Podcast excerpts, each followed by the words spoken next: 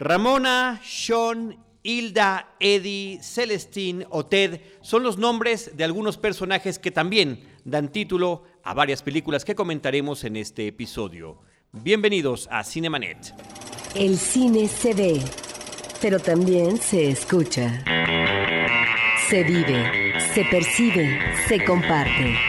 Cinemanet comienza. Carlos del Río y Roberto Ortiz en cabina. www.cinemanet.com.mx es nuestro portal, es un espacio dedicado al mundo cinematográfico.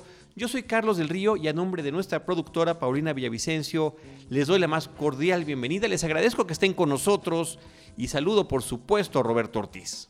Pues en esta ocasión, Carlos, hablaremos de dos películas mexicanas que están en la cartelera comercial además de varias otras que incursionan también en esta cartera comercial y de algunas recomendaciones de la plataforma de Movie. Roberto, ¿qué te parece si arrancamos con la película de estreno en la semana de grabación de este podcast, que es la película mexicana llamada Ella es Ramona? Esta es una película dirigida por Hugo Rodríguez, con un guion del mismo que escribe junto con Beto Cohen, y es una historia protagonizada por Andrea Ortega Lee, una chica en la realidad contemporánea de México eh, con un poco de sobrepeso y sus diferentes situaciones en el ámbito laboral y familiar en una comedia.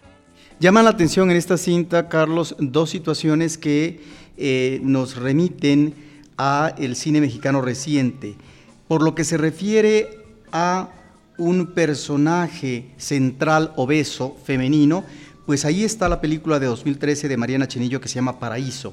Y en lo que a una de las ah, actividades, aficiones, no el trabajo laboral propiamente eh, de Ramón, el personaje de esta película que tú has mencionado, pues está la gastronomía. Hacer galletas en su casa que las lleva a su jefe inmediato, pero al mismo tiempo puede servir de gancho tal vez para un acercamiento erótico con un vecino.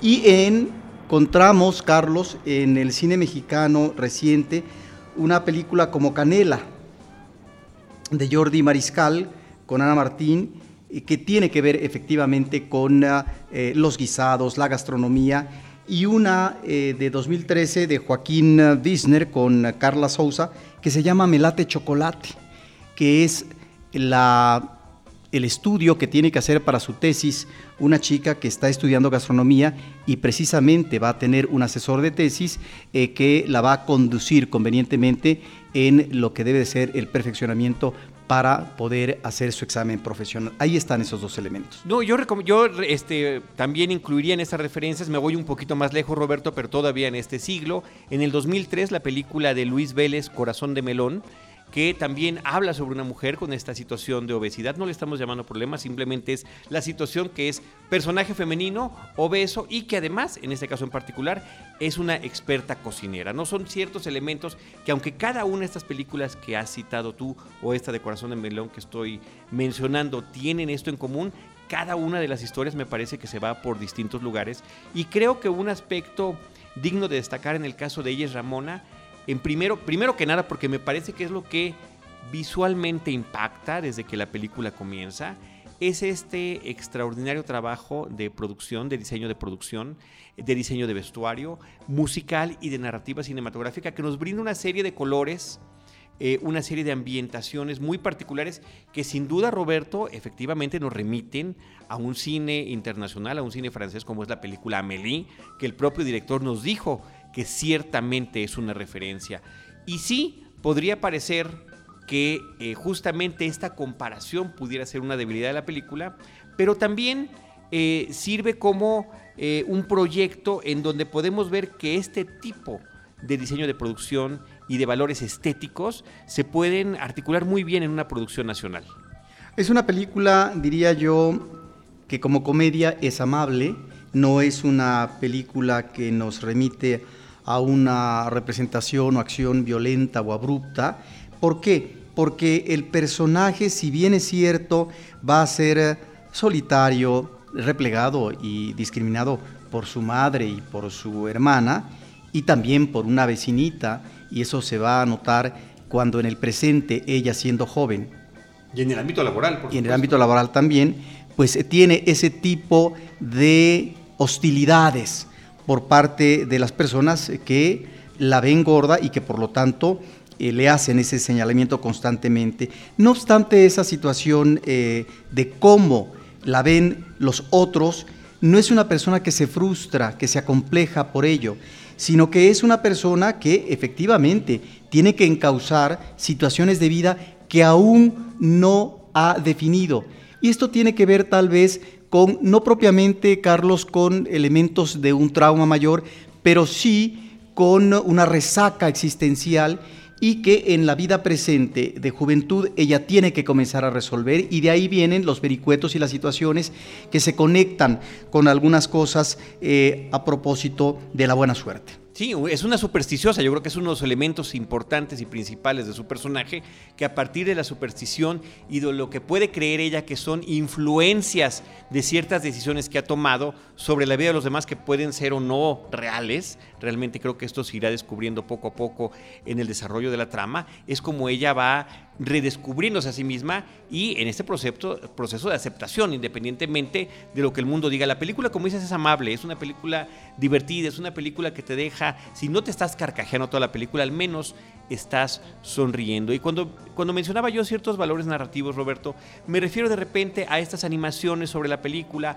a que si algún personaje está consultando la computadora o un teléfono, en lugar de tener ese close-up, hacia la computadora o el teléfono, lo tenemos sobre la pantalla, que también lo hemos visto en otro tipo de producciones como la nueva de Sherlock Holmes con Benedict Cumberbatch, es un recurso que también utilizan por allí, pero que creo que le sienta bien a la película y de repente estos constantes flashbacks que nos hablan también de una manera eh, de reflexionar sobre la nostalgia y de reflexionar sobre el recuerdo, porque a final de cuentas nuestros recuerdos son selectivos y me parece que lo que vemos en los flashbacks de Ramona es justamente lo que ella quiere ver y como ella lo quiere ver. Sí, el personaje dice qué recordar y qué borrar de la memoria. Nosotros lo decidimos. Y aquí nada más eh, quisiera puntualizar que es un casting interesante, me parece que hay actores de relevancia, sin embargo, yo como espectador, me parece que eh, no es que su desempeño sea malo ni mucho menos, eh, que María Rojo ya está un tanto crecida, como para representar este papel de la madre. Actualmente ella tiene más de 70 años y me parece que este personaje es un personaje que requería una madre más joven. Hablo de eh, la edad que finalmente eh, denota un actor, ¿no? Ya habíamos visto también a María Rojo en otra película como Las Horas Contigo de 2015 de Catalina Aguilar Mastreta, en donde también parece ser que se ve ya muy grande para eh, ser madre del personaje femenino central en esa película. Pero en general, el reparto es, eh, creo, un reparto atractivo, Carlos. Muy interesante, María Rojo, como mencionas, como la madre, Juan Carlos Colombo como el padre. Este padre ausente, curiosamente, también comparte la misma profesión que el padre de Amelie. Los dos son médicos. Está también Daniel Jiménez Cacho, como este rol de el jefe de Ramona en su situación laboral. Eh, Enrique Arriola, en fin, me parece que están muy bien eh, seleccionados. Julio Bécor aparece también en la película, este hombre que habíamos visto en, la película Casi 30, es este interés romántico, un modelo, ¿no? Que también está, digamos, pseudo idealizado en esta película. Y me gustan esos momentos en los que ella piensa cómo podrían ser las cosas y cómo son en realidad. Y esto tiene que ver con situaciones de su trabajo, pero también situaciones de su intimidad y que cuando tú dices cómo son las cosas en realidad, eso es lo que ella tiene que enfrentar en la vida, las cosas que se van dando y cómo aprovechar lo mejor de cada una de ellas. Eh, si bien es cierto que hay una idealización, finalmente ella enfrenta una realidad y te, tiene que ir adecuando ante estas nuevas sorpresas en la vida y también, ¿por qué no?, la posibilidad de ser feliz. Sí, una película de género, una película de comedia, una película, pues que si bien no es propositiva por ser, por inaugurar un, estilo visual, me parece que lo que logra, haciendo referencia a otro, este, lo hace muy bien y me parece que eso es, es, digno de destacar. También por ahí, pues un pequeño detalle este, para los cinéfilos mexicanos, es la última participación de Lilia Ortega en esta película. Eh, la mamá de, este hombre que aparece en la película, hombre eh, eh, transvesti, transexual, Coral Bonelli en la película de Quebranto de Roberto Fiesco, ¿no? Así que ahí tenemos esta película. Ella es Ramona de Hugo Rodríguez. Él es director de Nicotina, es guionista de Colosio, es productor de No se aceptan devoluciones y bueno, pues eh, ahorita tiene esta cinta aquí. Él es un director que nació en Argentina, vino muy joven a México, de los 23 años ha vivido aquí y se ha dedicado a trabajar en el cine y está nacionalizado mexicano. Ella es Ramona. Roberto, de ahí nos podemos pasar a la película Sean el Cordero. Sean the Ship Movie es una película producida por los estudios británicos Artman, estos que se han especializado en la animación stop motion de figuras cuadro por cuadro, famosos por las animaciones tanto para cine como para televisión de Wallace y Gromit o para la película Pollitos en Fuga, Chicken Run y la misma serie televisiva de Sean que aquí en México pasa por el canal 11 actualmente miércoles y domingos, si ustedes la quieren ver, es una serie en verdad muy divertida.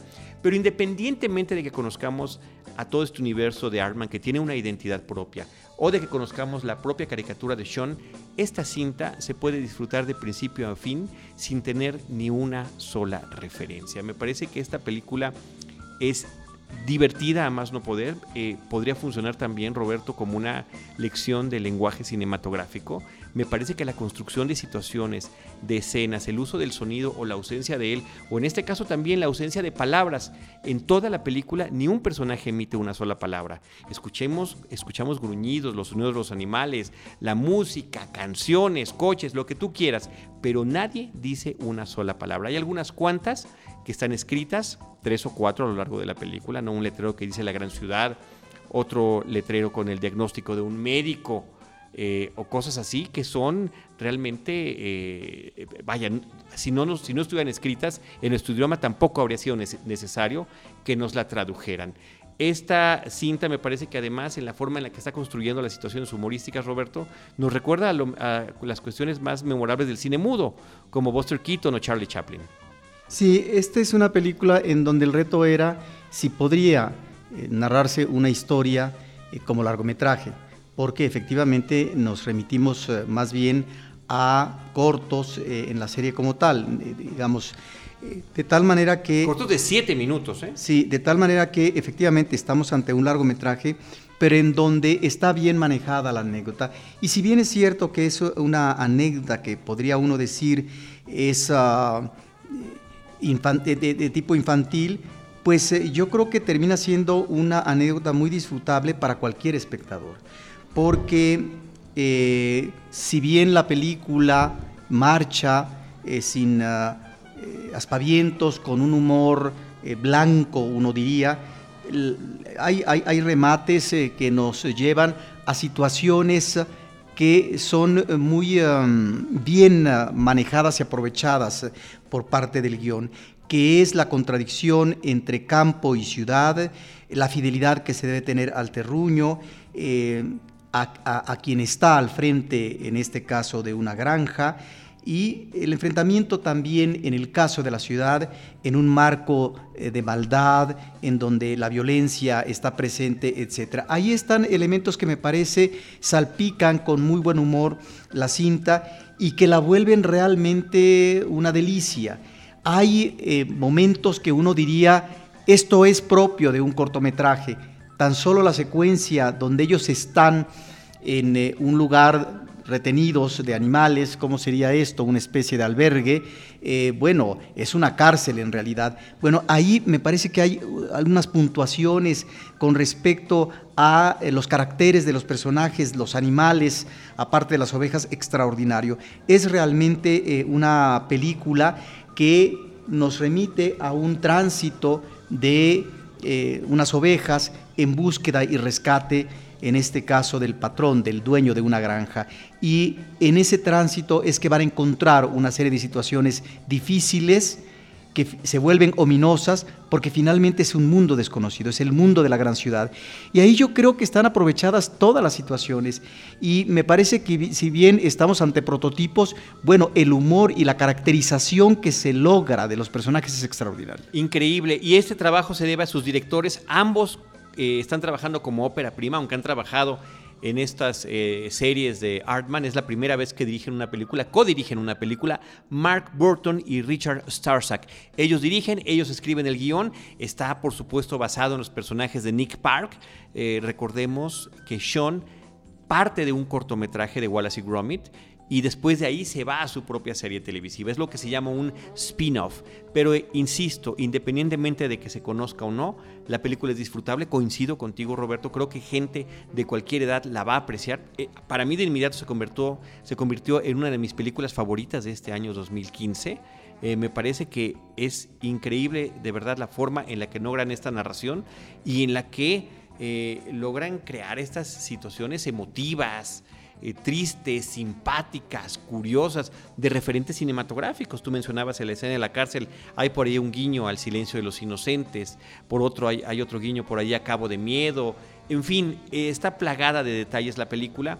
Y que eh, contrario a otros personajes, podríamos mencionar ahorita los Minions por ser los más recientes, que son secundarios, que les hacen su propia película y que se siente el peso de esta situación en la que no pueden dar continuidad a una misma historia, me parece que aquí la historia de Sean como líder creativo de, estas, de este rebaño, del perro Bitzer, del granjero y demás, fluye sin ningún problema en la casi hora y media que dura la película. Sí, y la historia parte de una premisa, cómo la cotidianidad se puede o corre el riesgo de convertirse en rutina y frente a esa rutina hay que activar la vida de otra manera. ¿De qué manera? Bueno, tomándose un día libre o de descanso podría ser, y esto lleva a la incursión de todos los personajes a situaciones imprevistas y que se van a volver extraordinarias. Extraordinarias no porque sean formidables, sino porque van a ser situaciones adversas para los diferentes personajes. Y lo que me llama la atención cuando se menciona efectivamente eh, esta no este vínculo, pero sí cómo ciertas imágenes nos recuerdan al cine silente. Bueno, en principio porque efectivamente no hay diálogos, hay balbuceos por parte de los personajes animales, porque en otras o películas... humanos. O humanos, efectivamente.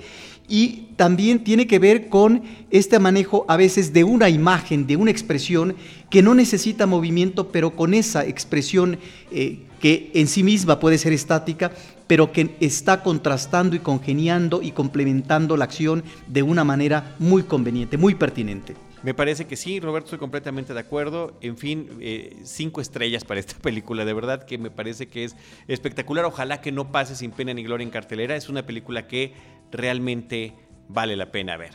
Sean el Cordero. Roberto, de ahí nos pasamos a la película El agente de Cipoll. El título original es The Man from Uncle es eh, la película más reciente de Guy Ritchie. Guy Ritchie, un director eh, británico que ha tenido una serie de altibajos en su carrera, eh, tiene algunas películas formidables, diría yo.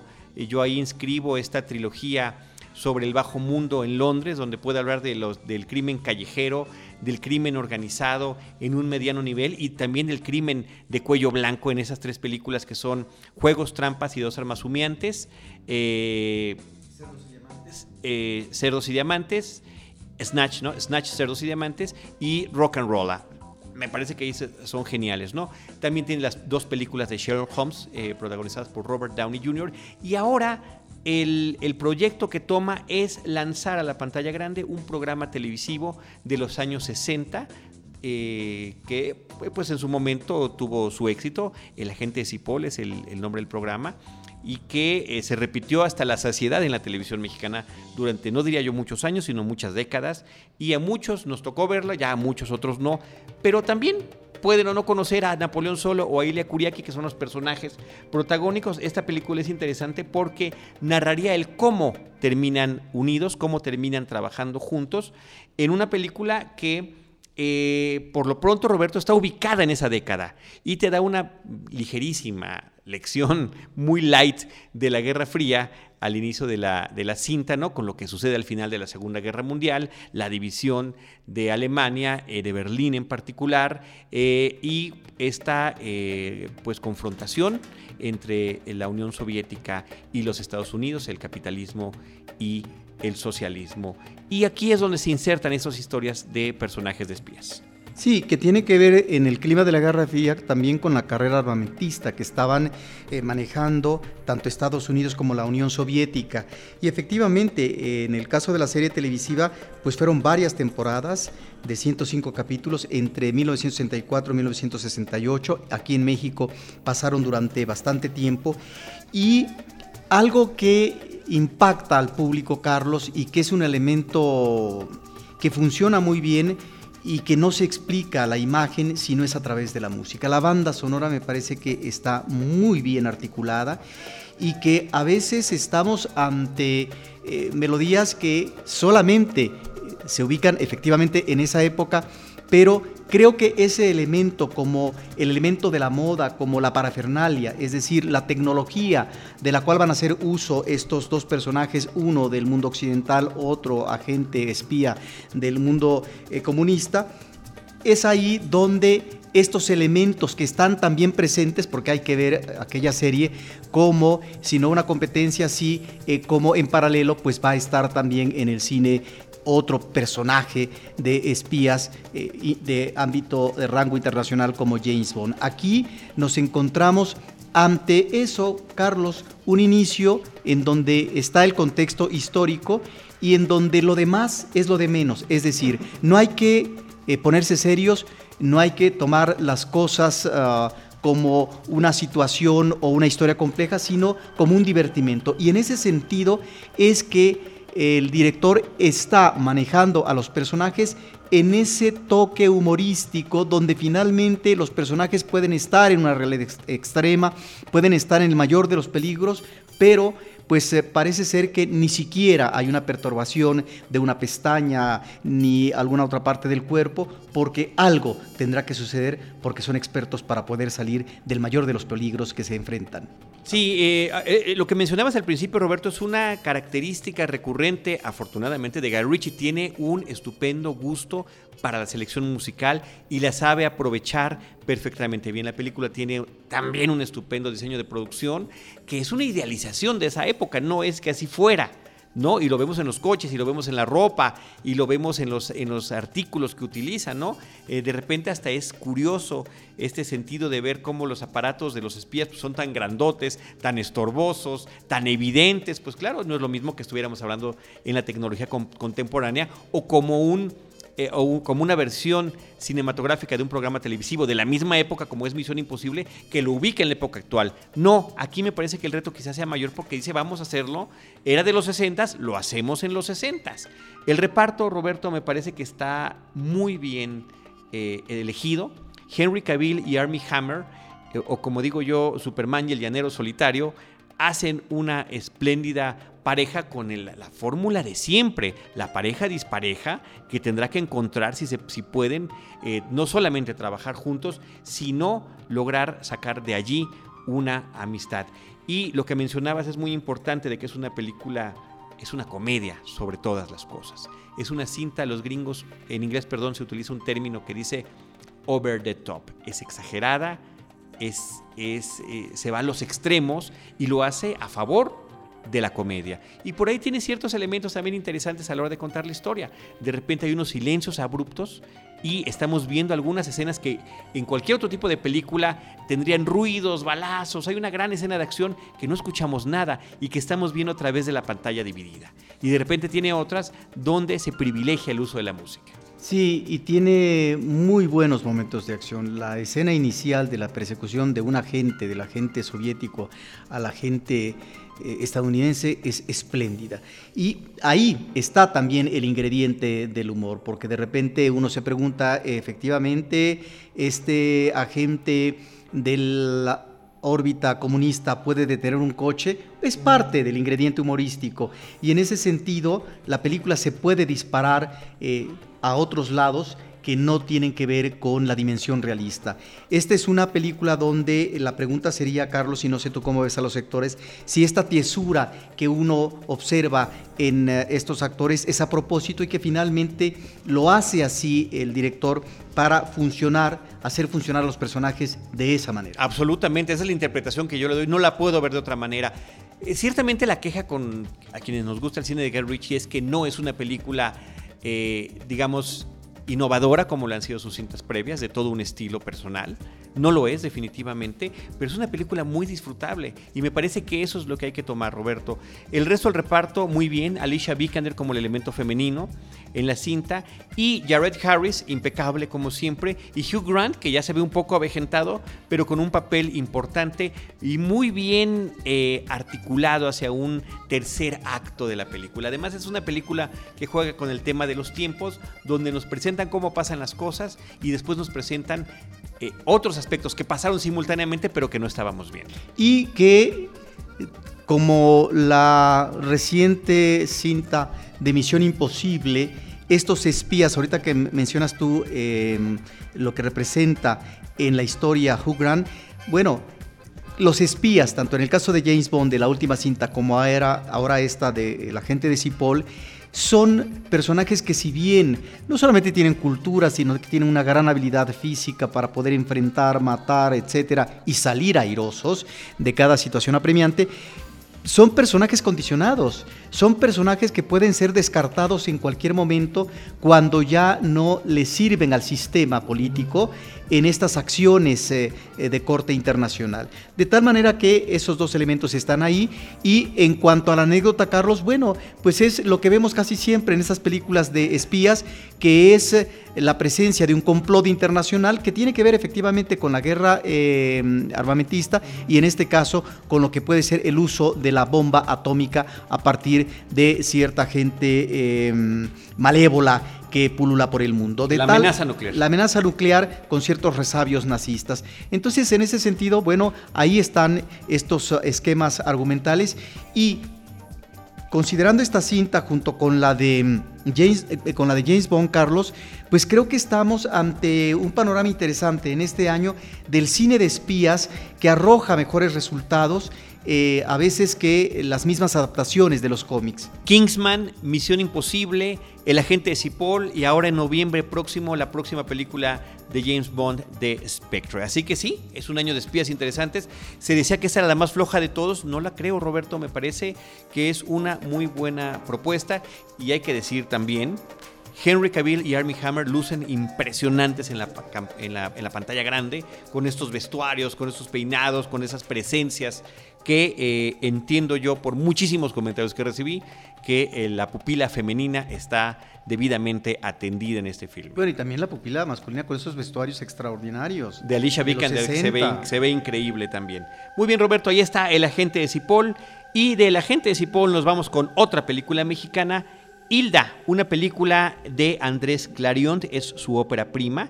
Él eh, basa el guion de su película en una obra de teatro de una francesa que se llama Marie Indiaye y la cinta es protagonizada por Verónica Langer, Adriana Paz y Fernando Becerril, entre otros actores.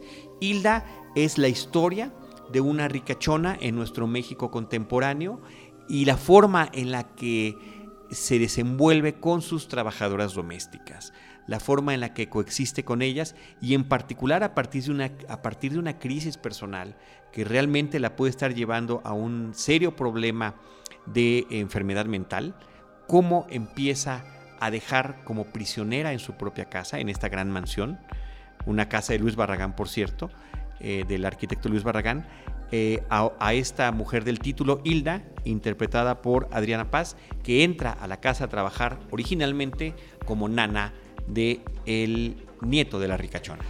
Sí, es eh, el tema de la relación entre ama y esclava. Lo que queda como fundamento eh, de esta película y que como trasfondo se encuentra un pasado que no ha terminado de asimilar del todo el eh, personaje de esta señora burguesa como estudiante activista que fue en el movimiento eh, estudiantil de 1968.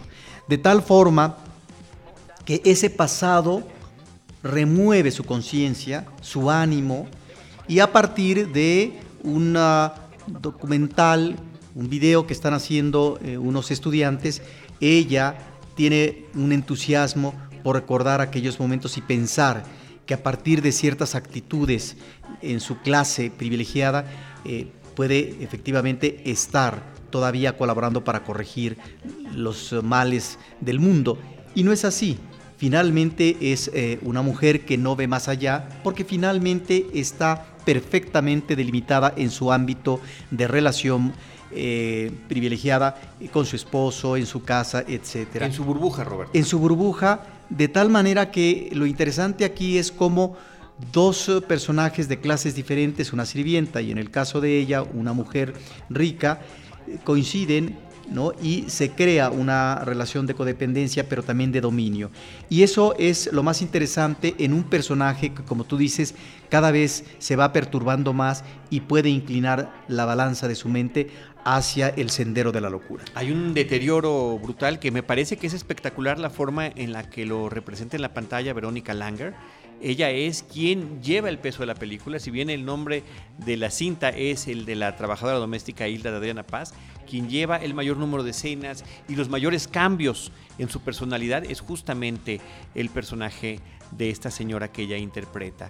Y Roberto, esta película habla del clasismo real en nuestro país, del racismo, de la diferencia de clases, de, cómo además... Eh, las clases utilizan su poder y ahí lo vemos ante un asunto de un secuestro, eh, la intervención de estos muchachos universitarios, una investigación de la Procuraduría, en fin, una serie de situaciones que fíjate, en, un tono de farsa también, Roberto, porque la película no es un, no es un drama eh, por sí mismo, creo que tiende más hacia la comedia negra y de repente en una farsa absoluta, como en una de las escenas finales. Sí, aunque están los elementos históricos, por un lado, el movimiento del 68 y cómo eh, se revitaliza el ánimo del personaje central de la señora eh, a partir de una especulación inmobiliaria para convertir los condominios de Tlatelolco en condominios de lujo. Ahí es donde me parece que eh, se excede en este tipo como de situaciones que tratan de enmarcar eh, un manejo de conciencia diferente por parte del personaje central. Y esto lo digo porque finalmente el director tiene preocupación por los temas políticos.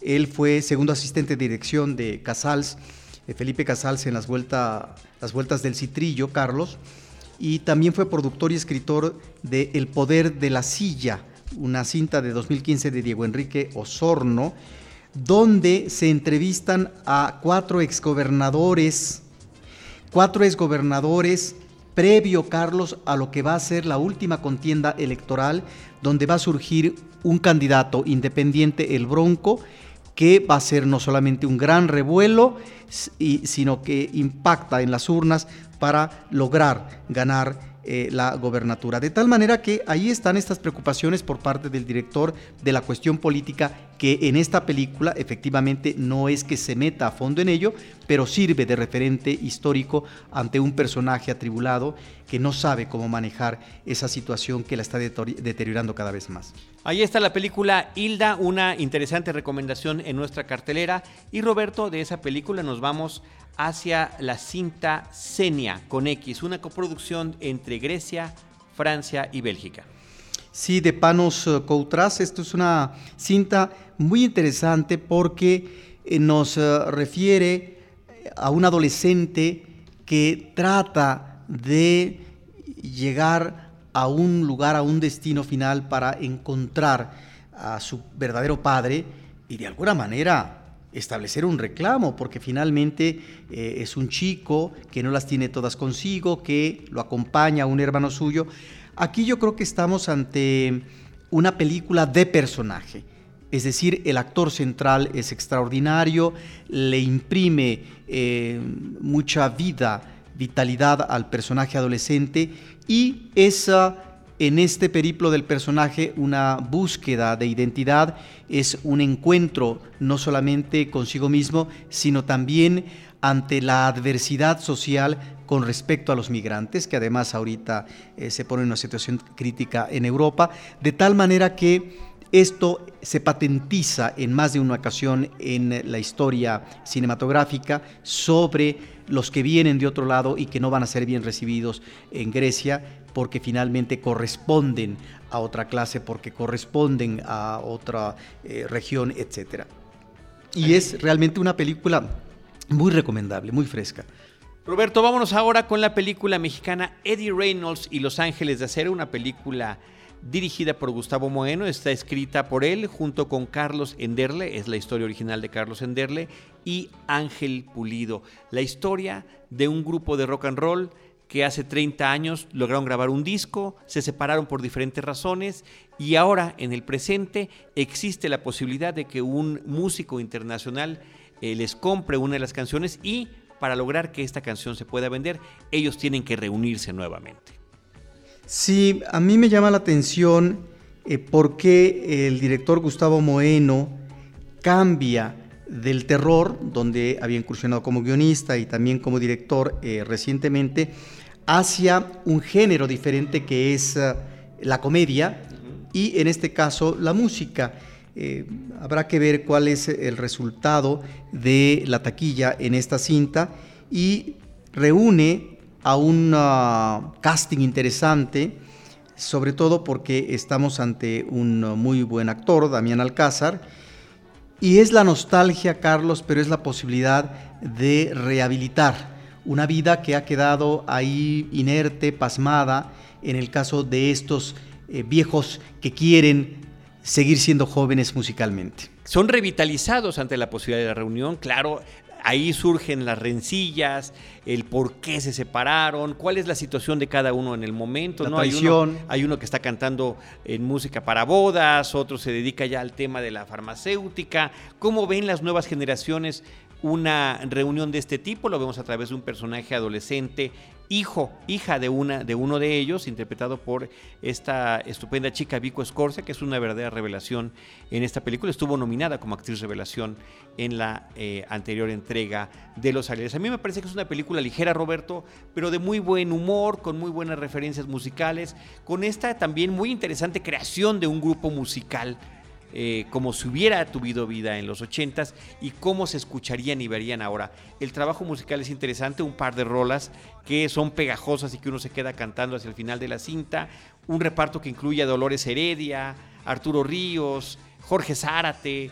Vaya, es una de estas películas que de repente parece tener buenos elementos para que funcionen en taquilla y desafortunada y muy lamentablemente no sucedió así a pesar de una buena eh, eh, cobertura mediática en diferentes eh, canales, programas de televisión, de radio, podcast. Aquí tenemos una entrevista con el director, nos presenta el tráiler en otro video. Eh, estuvo en todos lados, pósters en diferentes partes de la ciudad. Y mira, Roberto, al final de cuentas, muy poca asistencia en las salas cinematográficas. Y esto significa que en unos cuantos días esta película desaparece de la cartera comercial. Así que esta es la oportunidad, si les interesa este tipo de cintas, de acercarse al cine que quede porque eh, realmente por las condiciones del mercado y la, forma en la que funcionan las exhibidoras, independientemente de las críticas que haya recibido, que en general fueron favorables, la película va de salida. Sí, si bien los personajes principales son masculinos, Carlos, los integrantes de este grupo musical que se vuelven a reunir muchos años ah, después, hay que considerar la presencia femenina. ¿Qué papel juegan estos personajes? Eh, tanto una jovencita que es ah, hija de uno de ellos y que finalmente se va a poner en una situación muy activa, una especie de representante para que eh, ellos eh, puedan salir adelante y estar al pendiente de todo lo que va a ser el vestuario, esta cuestión propia del grupo, que es muy importante para un lanzamiento comercial. Al mismo tiempo, el personaje de Dolores Heredia con respecto a un hombre que desapareció del mapa y que regresa después de muchos años y que tiene que dirimir si finalmente eh, va a continuar con este hombre y qué es lo que ella tiene que mencionar sobre la verdadera paternidad del hijo que vive con ella. Y está también el personaje de una jovencita que finalmente está enamorada del personaje central interpretado por Alcázar. Ella es eh, Paulina Gaitán. que está muy bien y en donde finalmente eh, ella quiere conformar, cuajar una relación que no sea barrida, que no sea eh, diluida ante este nuevo proyecto. De tal manera que es eh, un enfoque interesante en esta participación activa de los personajes femeninos. Ahí está la película Eddie Reynolds y Los Ángeles de Acero de Gustavo Bueno. Roberto, Lobos de Wall Street, The Wolf Pack, es un documental que también se está eh, exhibiendo comercialmente. Sí, es eh, una película que yo eh, vi y que me gustó mucho.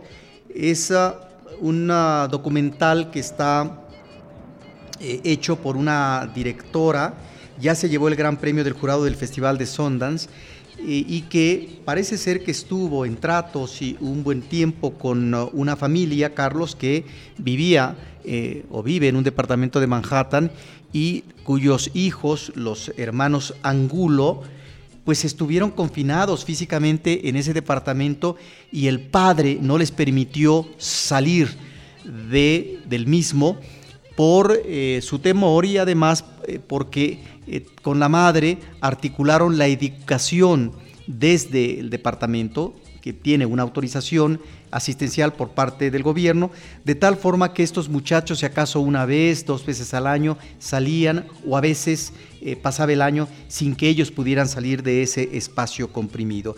Y es una película que yo diría está manejado en una, eh, en una narrativa amable, creo, por parte de la directora pero que le viene bien a la cinta. No estamos ante el drama tremebundo propio de una película de hace muchos años, de los 70, de Arturo Ripstein, como El Castillo de la Pureza, que se basaba también en un caso real y que llevaba a situaciones ah, también de un encierro en una casona donde el padre impide que los hijos y la madre salgan porque finalmente pueden ser contaminados por los elementos que hay en el exterior. Es decir, la corrupción allá afuera es la que puede crear una personalidad eh, perversa eh, por parte de la familia. De tal manera que esta eh, consideración y imposición por parte del padre se traduce en el encierro de varios hermanos, los hermanos Angulo. Y aquí, eh, Carlos, eh, está dentro de este elemento amable, pero que como narración funciona muy bien, cómo los muchachos tienen que buscar salidas. Y una salida es la recreación a través del cine. Eh, la representación, de tal manera que ellos, porque eso era permitido por el padre, podían ver películas clásicas o películas de Tarantino en su momento, para que ellos finalmente pudieran conocer el mundo, claro, a través de la ficción, es decir, porque finalmente el exterior, el mundo verdadero, eh, no eh, era accesible para ellos. Me parece que es interesante este manejo que hace, es, también creo una exploración narrativa por parte de la directora, en donde si bien es cierto, estos elementos terribles que pudieron tener que ver con el abuso por parte del padre, con los golpes eh, o a lo mejor situaciones de incesto, cuestiones que no quedan aclaradas, pero el documental a la directora no le interesa abordar esa situación terrible, dramática o tal vez funesta. Lo que sí es ver cómo, no es que sea una tabla de la salvación, sino unos jóvenes eh, y niños tratan de encontrar un eco más favorable, una forma de respirar a través de la creación, a través de la representación y del visionaje en el cine. Entonces se vuelve una película muy atractiva, Wolfpack, Lobos de Manhattan, realizada eh, pues apenas recientemente, Carlos. Y de esa película, Roberto, nos vamos con una cinta francesa, El diario de Celestine, es la película que vamos a comentar en este momento.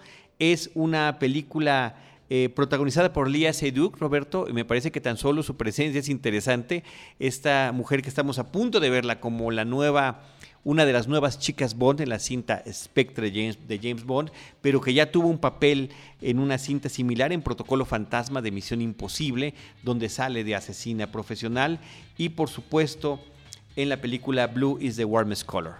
Sí, eh, a mí me llamó mucho la atención porque está basada en una novela, Carlos, que sirvió y fue inspiración para mm, Jean Renoir. No recuerdo ahorita yo eh, esa película, pero sí recientemente volví a ver eh, Diario de una recamarera, que es una película de Luis Buñuel que se hace en 1964, una obra francesa que está inspirada también en la misma fuente literaria. Y creo que los tratamientos son diferentes. En el caso del diario de Celestín, película en colores, la de Buñuel es en blanco y negro, estamos ante flashbacks, eh, flashbacks constantes de la realidad presente del personaje que de la ciudad de París llega al campo para asistir a una mujer ya grande, de tal manera que ella finalmente está recordando momentos del pasado de un destino que no resulta muy favorable porque finalmente está la situación clasista, pero también la adversidad del medio en donde un sirviente es un sirviente y finalmente ese es su estatus y muy difícil puede salir de él. ¿Y cómo se conecta esta película con la que comentamos hace ratito, Roberto, con la película de Hilda? Aquí en el diario de Celestín lo que estamos viendo es este recorrido por las diferentes casas, los diferentes amos que ella va teniendo, que independientemente de un aspecto físico muy agradable, pues bueno, a la hora de la hora, ante los dueños de estas casonas, los esposos de las grandes señoras, siempre quedará como la posibilidad de ser además un juguete sexual o un objeto sexual para estos señores. La forma en la que ella se relaciona con cada una de estas situaciones y me parece que también está por ahí eh, permeada en la película Roberto una situación europea eh, en la que se está creando un caldo de cultivo para lo que será la Segunda Guerra Mundial.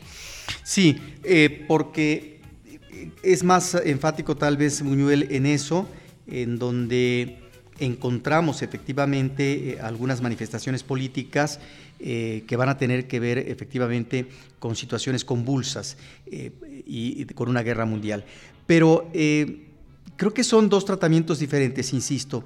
mientras el diario de, mientras uh, Diario de Celestín tiene que ver con un itinerario femenino en donde el personaje pareciera que nos está diciendo a los espectadores que hay una lucha por em, encontrar la libertad o ubicar la dignidad humana, eso pensaría uno. El final nos va a decir a lo mejor otra cosa. En el caso de eh, Luis Buñuel, Diario de una recamarera, estamos más bien ante una Celestín que más que la búsqueda de libertad está el interés de ubicarse en un estatus burgués favorable. Pase por donde tenga que pasar. De tal manera que en el caso de la cinta de Buñuel están más las referentes a las pulsiones sexuales. Es decir, en el caso, sí, de la película francesa reciente, ahí está esta intencionalidad eh, del sexo que eh, puede convertirse en una relación eh, con un hombre que también trabaja ahí por parte del personaje central femenino.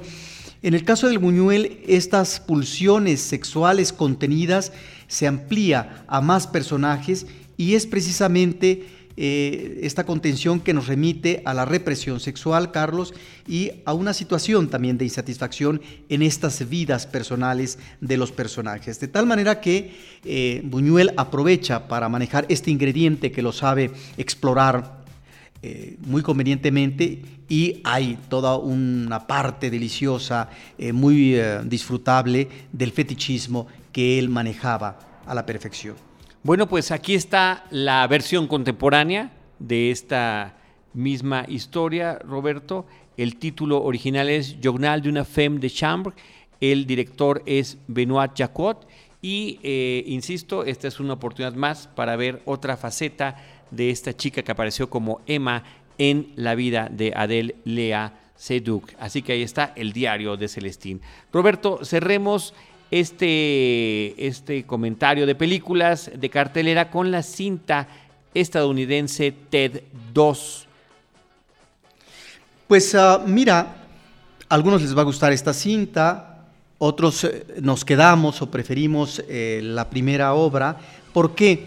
Porque estamos ante una situación de crisis de un personaje principal y entra en una relación de comunicación con un osito, un osito de peluche. De tal manera que en esta segunda película, Carlos, creo que estamos ante la convención melodramática. ¿A qué me refiero con esto? A que estamos eh, con el personaje eh, eh, del, del oso que logra finalmente casarse, que muy posiblemente para poder mejorar las relaciones maritales debe tener familia y enfrentar un juicio para ubicar si es un ser humano o no. o tiene, digamos, un sentimiento o una forma de razonamiento humano.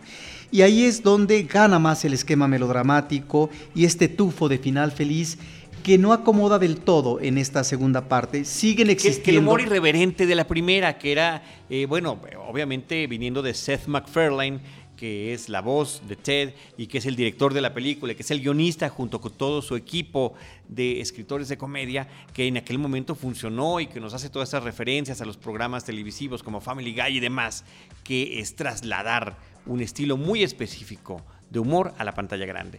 Pero la repetición realmente parece que no termina de funcionar del todo. Sí, siguen existiendo gags que funcionan a la perfección, Carlos, uno de ellos con... Eh, eh, el Seven, por ejemplo, que crea una situación humorística atractiva, pero el, problema ahora es cómo humanizas al personaje, de qué manera y hacia dónde lo llevas. Y ahí es donde este personaje que tú mencionabas, irresponsable, vulgar, valemadrista, opuesto a los convencionalismos eh, sociales, pues ahora tiene que encajar en lo que es la convención social, ¿no? Y Ciertamente están los elementos humorísticos eh, de este humor que los encontramos en la primera cinta, en la primera cinta que salpican también esta obra, eh, esta segunda eh, película, Carlos, pero creo que en este sendero narrativo del personaje ya no resulta tan atractivo. Muy bien, pues ahí está la película Ted 2 de Seth MacFarlane con Mark Wahlberg, Amanda Seyfried y Jessica Barth como Tammy Lynn. Roberto, si te parece bien, eh, vámonos con las recomendaciones de Movie, esta plataforma digital donde, como ustedes saben, existen 30 películas en exhibición. Cada película dura 30 días en esta cartelera que puede uno tener en casa, una especie de cineteca en casa, porque son eh, algunas películas mexicanas, cine internacional, cine con historia, y que eh, pues cada 30 días van cambiando después de que cumplen su ciclo. Si ustedes ingresan a movie.com diagonal cinemanet.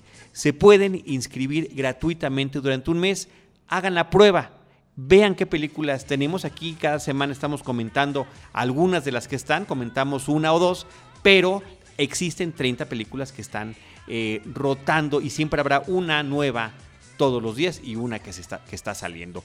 Movie.com, diagonal Cinemanet. Películas en cartelera, Movie. Sí, y lo importante es películas no solamente de producción reciente, Carlos, sino películas del pasado en donde podemos ubicar verdaderos clásicos.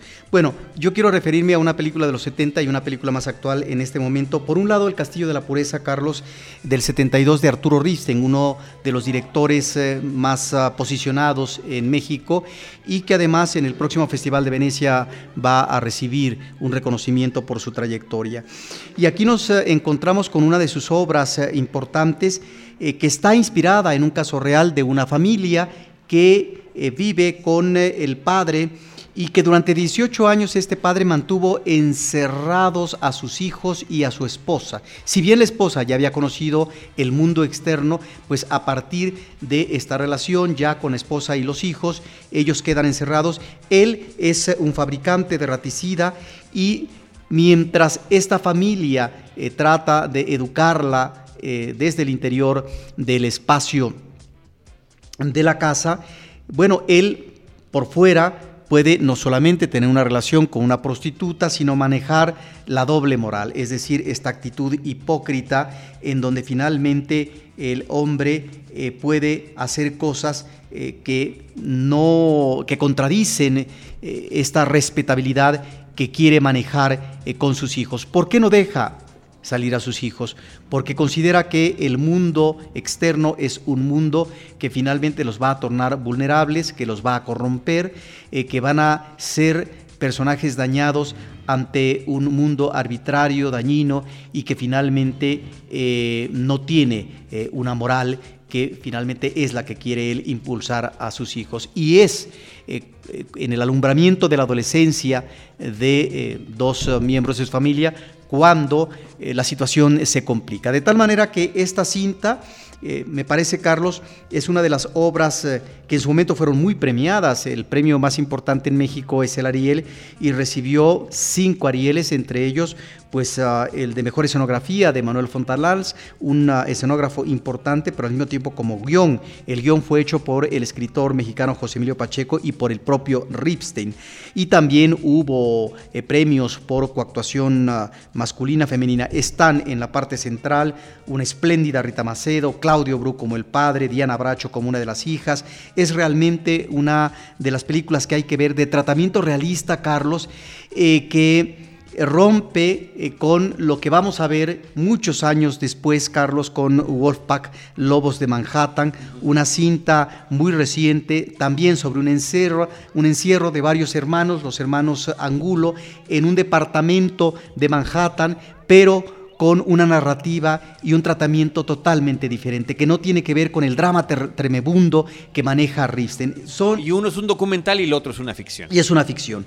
Eh, de tal manera que es una película espléndida. Y otra cinta muy reciente, Carlos, eh, que se llama Gloria, de Sebastián Lelio, es eh, una de estas películas donde uno se sumerge, uno eh, realmente se identifica, no tanto identificarse, sino que uno eh, ubica muy bien al personaje central, en este caso un personaje femenino, que es interpretado espléndidamente por Paulina García, que es una mujer que va a cumplir ya cierta edad, está en la madurez, digamos.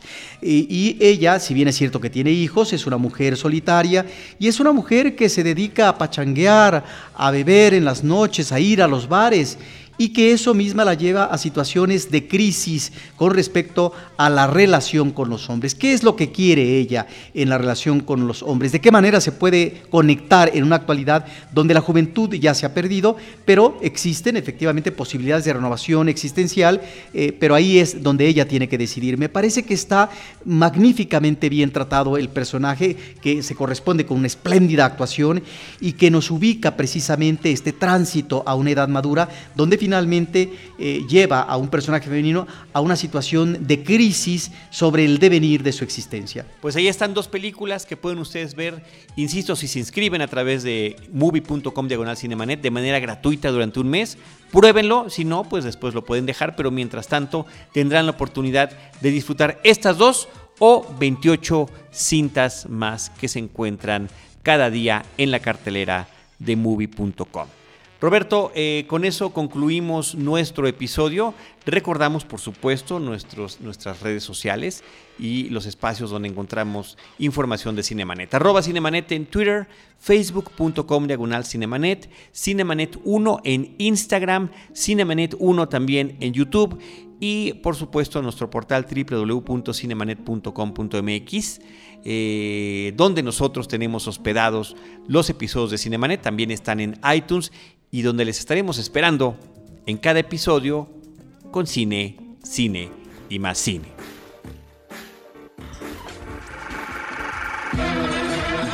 Cinemanet termina por hoy. Más cine en Cinemanet.